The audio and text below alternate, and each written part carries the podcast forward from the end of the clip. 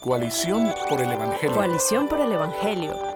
Coalición por el Evangelio. Coalición por el Evangelio. Coalición por el Evangelio. Coalición por el Evangelio. Coalición. Coalición por el Evangelio. Coalición por el Evangelio.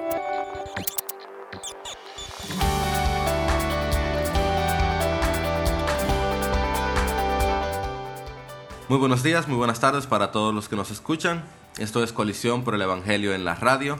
Les habla Jairo Namnun, director ejecutivo de Coalición por el Evangelio, y como siempre me acompaña Steven Morales, quien es editor asociado en Coalición por el Evangelio. En el día de hoy también tenemos como invitado a Andrés Contreras. Andrés, cuéntanos un poquito de quién eres. Hola Jairo, gracias, es un gusto para mí estar con ustedes el día de hoy. Cuéntanos un poquito de quién eres, qué haces aquí.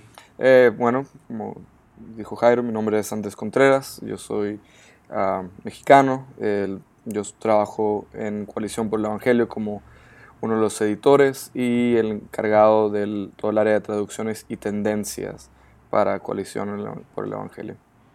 En México, ¿de dónde eres? ¿De dónde vives? De la parte norte, en la heroica Ciudad Juárez. Eh, sí. Hay como algo que hay que decir lo importante de Juárez, ¿tú ¿sabes? Lo- la heroica Ciudad Juárez, sí. Sabes que oficialmente ese es nuestro nombre ahora, hace como dos años para acá. Ah, qué bendición, porque no sé si hermosa, pero por lo menos heroica, ¿cierto? Heroica, heroica, sí. Listo, bueno, Andrés y Steven, en el día de hoy en Coalición vamos a estar hablando acerca de los milagros y el Evangelio. Este es un tema que todos hemos tenido que tratar de una manera u otra. Definitivamente debido a que, y voy a decirlo, gracias a Dios, debido al, al impacto misionero, digamos, de la, del movimiento pentecostal, que está muy asociado a los milagros, eh, reales o no, para los milagros y a las grandes proezas. Eh, eh, el, tema de los milagros es uno que compete a toda la iglesia evangélica en América Latina, ¿no es cierto? Y a- en Estados Unidos y también en España. Es una discusión constante que tenemos, es algo que las personas hablan regularmente, eh, si es verdad o no es verdad. Eh, es- es- para muchos, y con dolor lo decimos, es un negocio.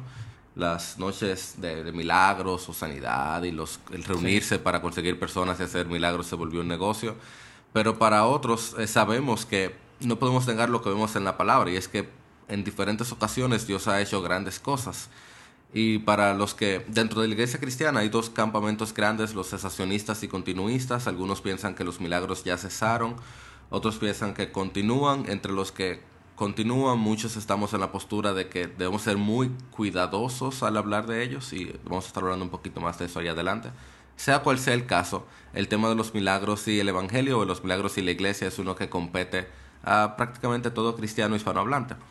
Entonces, para darle forma a la conversación, quisiéramos comenzar con una cita del doctor Martin Lloyd Jones, el quien decía, una cita un poquito extensa, pero creo que nos va a servir para poder conversar bastante. Nos dice que el propósito y la función principal de Cristo no era curar a los enfermos o traer sanidad en otras maneras. Ciertamente Él hizo esto, pero no es lo que vino a hacer principalmente. Él hizo todas estas cosas porque tenía un corazón amoroso y lleno de compasión, pero él no vino, al mundo con ese propósito. Además, los milagros y las señales tenían como propósito el confirmar el hecho de que Jesús era quien clamaba ser. La parte de sanidad de su ministerio era una parte casi incidental. Su objeto principal era cumplir con algo que solamente él podía hacer. Y esto es cru- crucial. Lo que era verdad en su ministerio es igualmente verdad en la iglesia cristiana. La tarea primordial de la iglesia no es hacer a la gente feliz, tampoco es sanar a las personas. La iglesia, por supuesto, se preocupa por la felicidad y por la bondad de las personas, pero esa no es su función principal. La tarea esencial de la iglesia es restaurar a las personas hacia una relación correcta con Dios. Steven, Andrés, ¿qué piensan de esta frase? Pues em, como tú mencionaste, em, creo que en nuestro contexto, sí uno a veces se puede distraer o se puede obsesionar con lo sobrenatural, ¿verdad? Em, creo que para muchas personas eh, lo- los milagros, eh, las señales de, de Cristo o, incluso los milagros que leemos a través de toda la historia de, eh, del, del Antiguo y el Nuevo Testamento pueden ser algo muy atractivo, ¿verdad? Em, cuando em, cuando algunos de nosotros consideramos nuestras vidas y tal vez pensamos que es algo no muy interesante o algo un poco aburrido, em, leer la Biblia y empezar a considerar todo lo que Dios ha hecho a través de la historia y desde con, Moisés y, las plagas y lo que hizo con el, en el mar, mar rojo y hasta, hasta llegar a, los profetas y, luego el Nuevo Testamento y el ministerio de Cristo eh, es algo muy atractivo para, nosotros.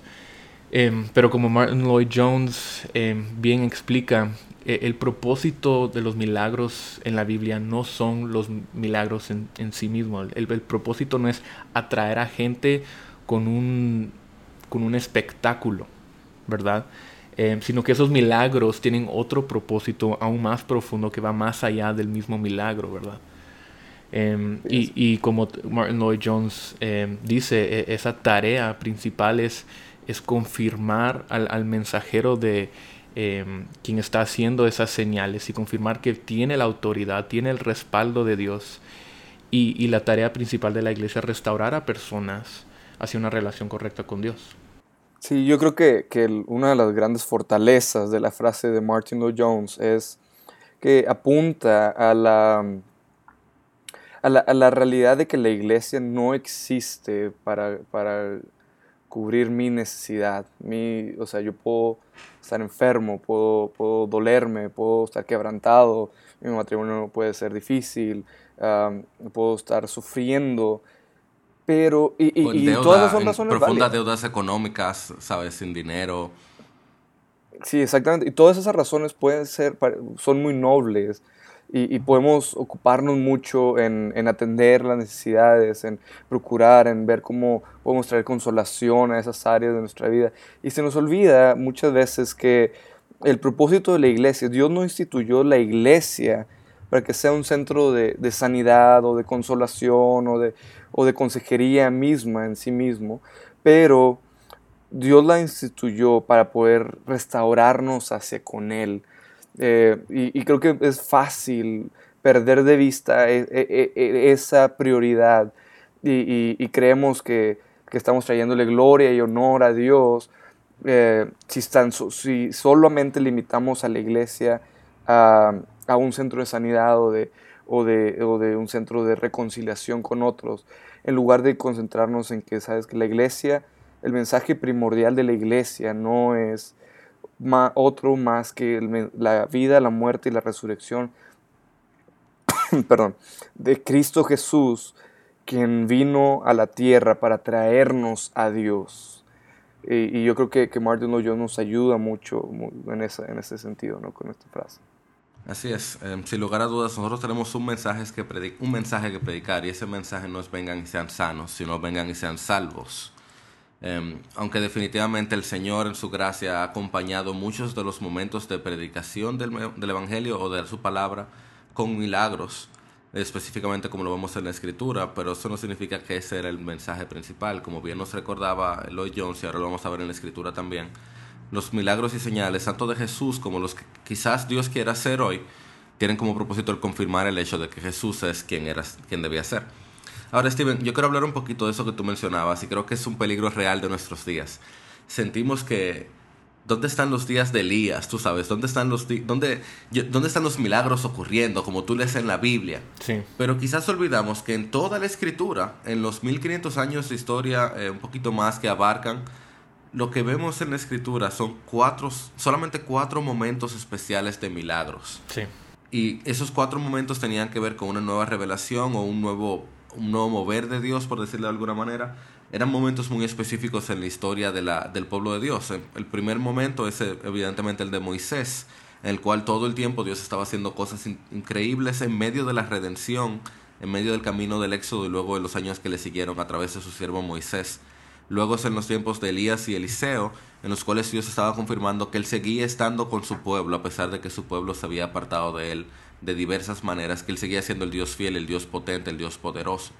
Luego en el tiempo de Jesús, en el cual estamos viendo la entrada del Hijo de Dios en la tierra, donde no solamente vemos un gran mover de milagros, sino también un gran mover demoníaco, eh, lo cual es, vale la, la salvedad. Por supuesto que habían tantos demonios, el Hijo de Dios estaba en la tierra, Pero no podemos esperar exactamente ver un demonio en cada lugar como vimos en el tiempo de Jesús porque son momentos diferentes dentro del plan de redención de Dios.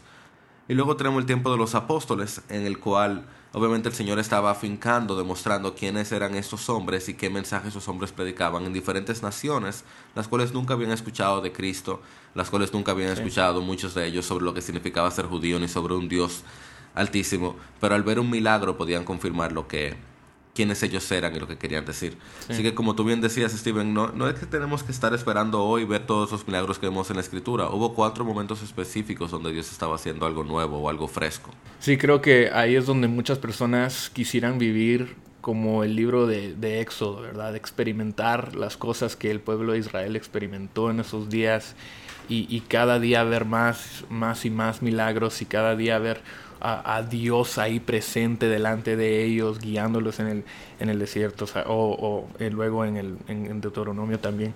Eh, y, y, y, ver la, la, mano de Dios eh, obrando en medio de, de ellos.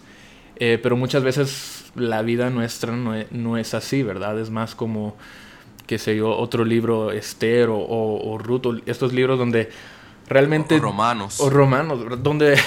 donde no necesariamente uno no, no están experimentando tanto la, la presencia o la, la, la, los milagros de Dios, eh, eh, actos sobrenaturales así. Eh, sin embargo, no, eso no significa que Dios no está ahí, que Dios no está presente, que Dios no está obrando en ellos. Y, que, y, creo que ahí es donde no, tenemos que tener cuidado de no buscar el milagro, de buscar el milagro eh, y no a, y la fuente de ese, eh, de ese milagro, ¿verdad? El, que, el poder verdadero detrás de ese milagro que es Dios. Eh, y, y, y, si no tenemos cuidado, ese, ese, es el error que podemos cometer. Incluso sería una idolatría, ¿verdad? De querer más a, eh, el, lo sobrenatural o lo milagroso en lugar de, de nuestro Creador. Así es, y yo creo que vale la pena aquí traer un poquito de las palabras de Jesús. Eh, o sobre lo que estaba aconteciendo cuando Jesús, en el libro de Mateo, el Evangelio de Mateo capítulo 8, vemos que dice que, versículo 16 al 17, y al atardecer le trajeron muchos endemoniados, y expulsó a los espíritus con su palabra, y sanó a todos los que estaban enfermos, para que se cumpliera lo que fue dicho por medio del profeta Isaías cuando dijo, Él tomó nuestras flaquezas y llevó nuestras enfermedades. Es sí. decir, Cristo Jesús hizo todos esos milagros para cumplir la profecía de que Él era el Mesías. Así es. ¿Qué piensas, Andrés? Sí, yo creo que, que eso es concurrente con el, con el resto de, de, de la revelación eh, de los restos de los evangelios.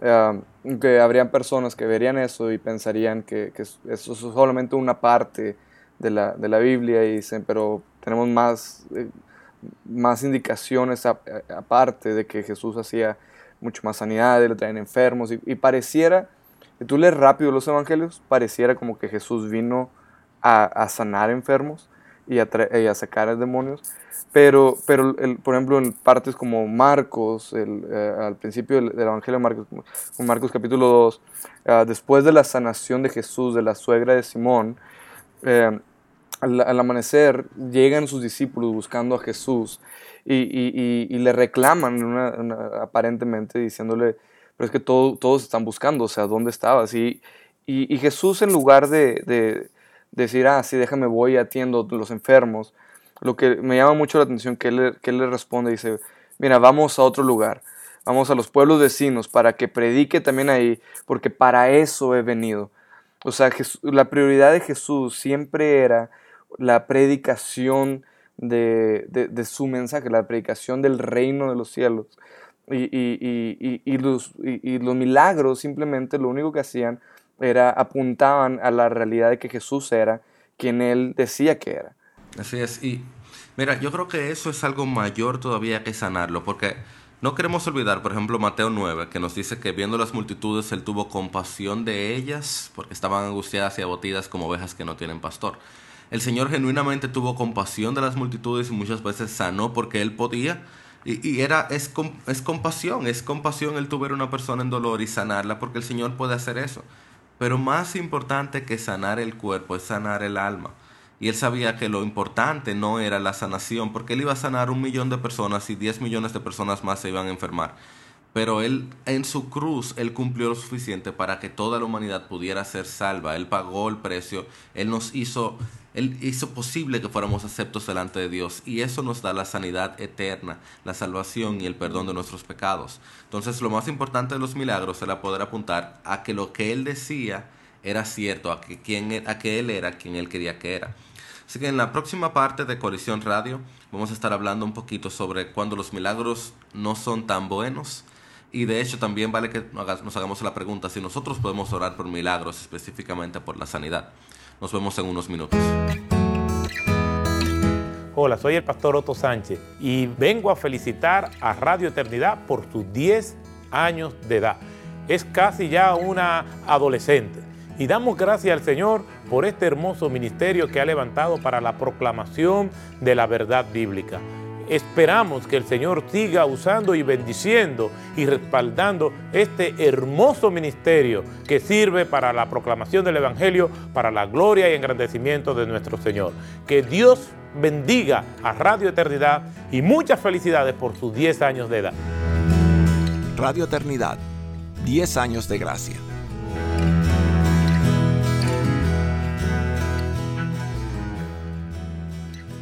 Bueno, y volvemos de vuelta con Coalición Radio, episodio número 12, y estamos hablando de los milagros y el Evangelio. En el tiempo anterior estuvimos hablando un poco de cómo los milagros tenían como propósito principal, sea de parte de los apóstoles apuntar a Jesús, de parte de Moisés y Elías y Eliseo apuntar a Dios, y de parte de Jesús mismo apuntar a que sus palabras eran verdad.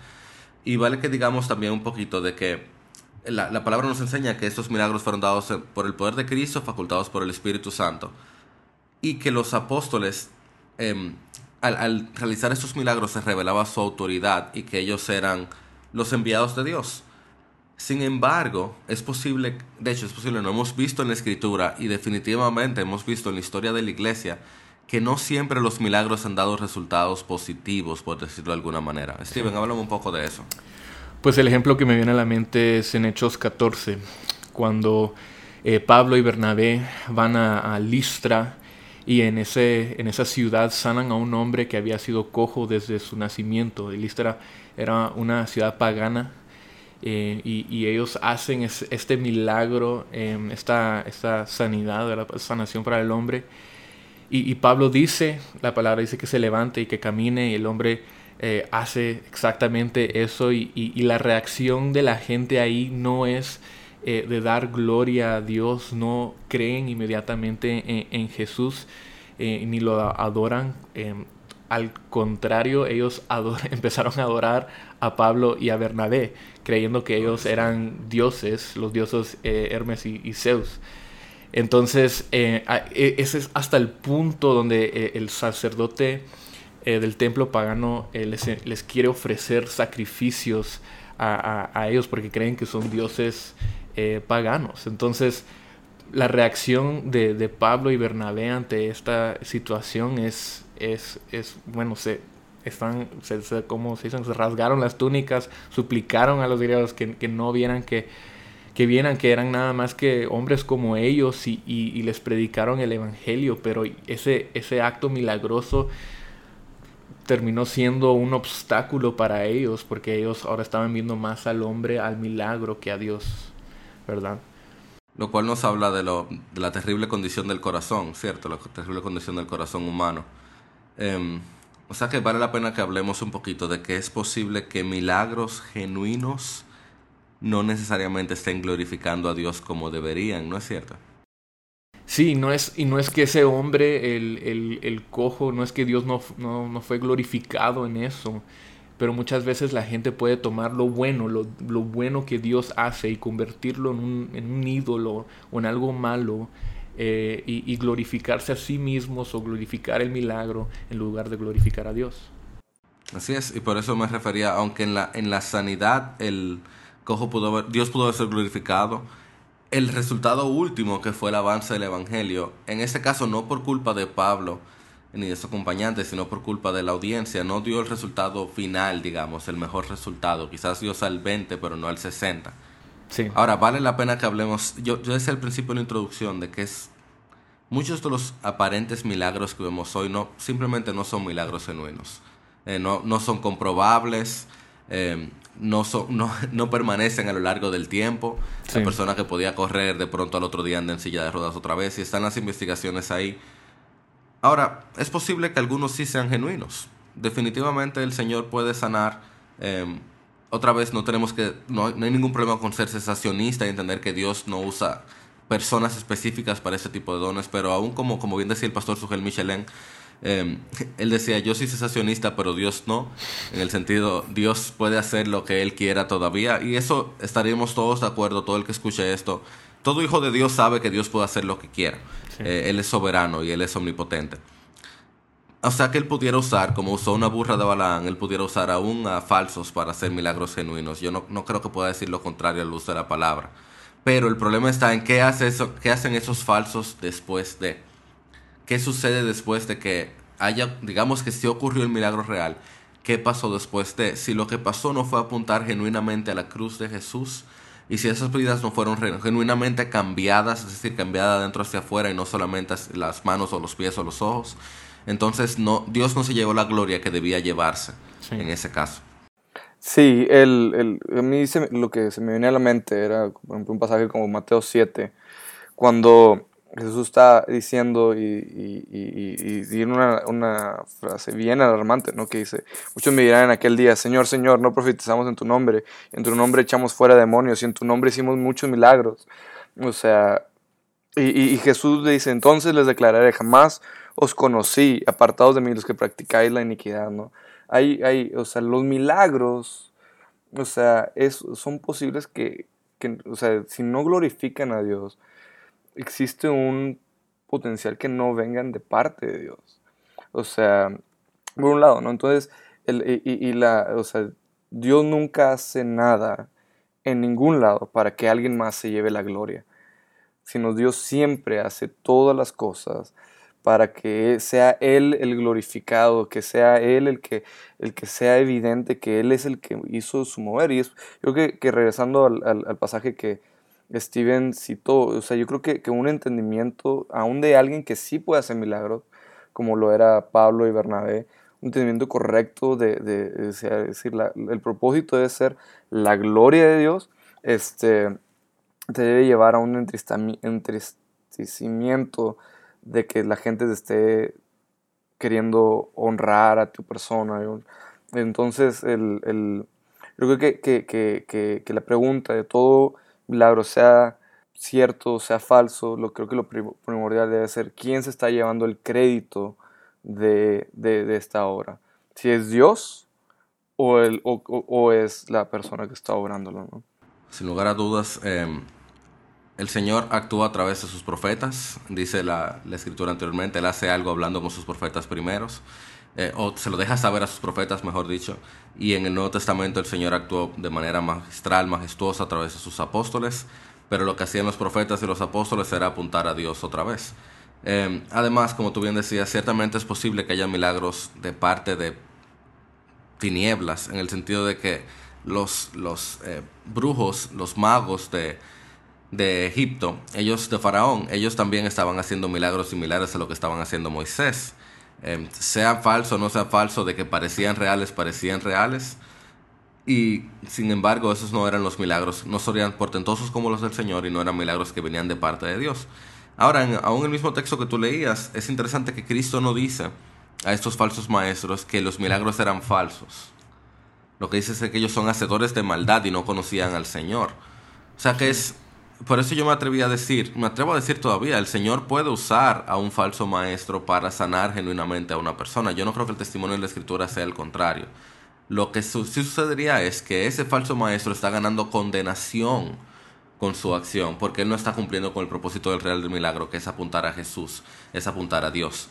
Eh, y a esa persona que puede encontrar sanidad, si no escucha el Evangelio posteriormente, si no cree y, y alinea su vida con el Evangelio, lo que recibió fue tan pobre, lo que recibió fue tan poco, aún en el peor de los casos, el cojo, el ciego, el cuadripléjico que pudiera caminar, si no recibe a Cristo Jesús, va a mejorar su vida por 20, 30 años, 40 años a lo más, y después va a ir al infierno.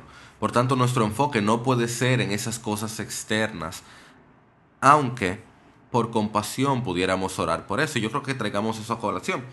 podemos orar por sanidad. En mi vida puedo yo orar por ser sanado. No creo que es incorrecto. O sea, como ya, como ya mencionamos algunos pasajes que, que, hablan acerca de eso en, Mateo 9, que Jesús tuvo compasión de personas. Jesús, eh, Jesús mismo era la misericordia de Dios eh, para la humanidad. Entonces, y es, es la misericordia de Dios para nosotros. Entonces, Él cuando vino a este mundo, Él, él salió de la gloria del cielo y de la comunidad de la Trinidad y, y vino a este mundo, sufrió como, no, como nosotros, vivió entre nosotros y, y, al fin de cuentas murió por nosotros. Eh, todos, toda su vida y, su muerte y su resurrección fueron actos de misericordia hacia nosotros. Entonces, eh, acercarnos a Dios a través de Cristo, estando en Cristo, para pedirle misericordia eh, en momentos de sufrimiento y angustia. Eh, y, hacer esto orando por, sea por mi situación o por la situación de alguien más.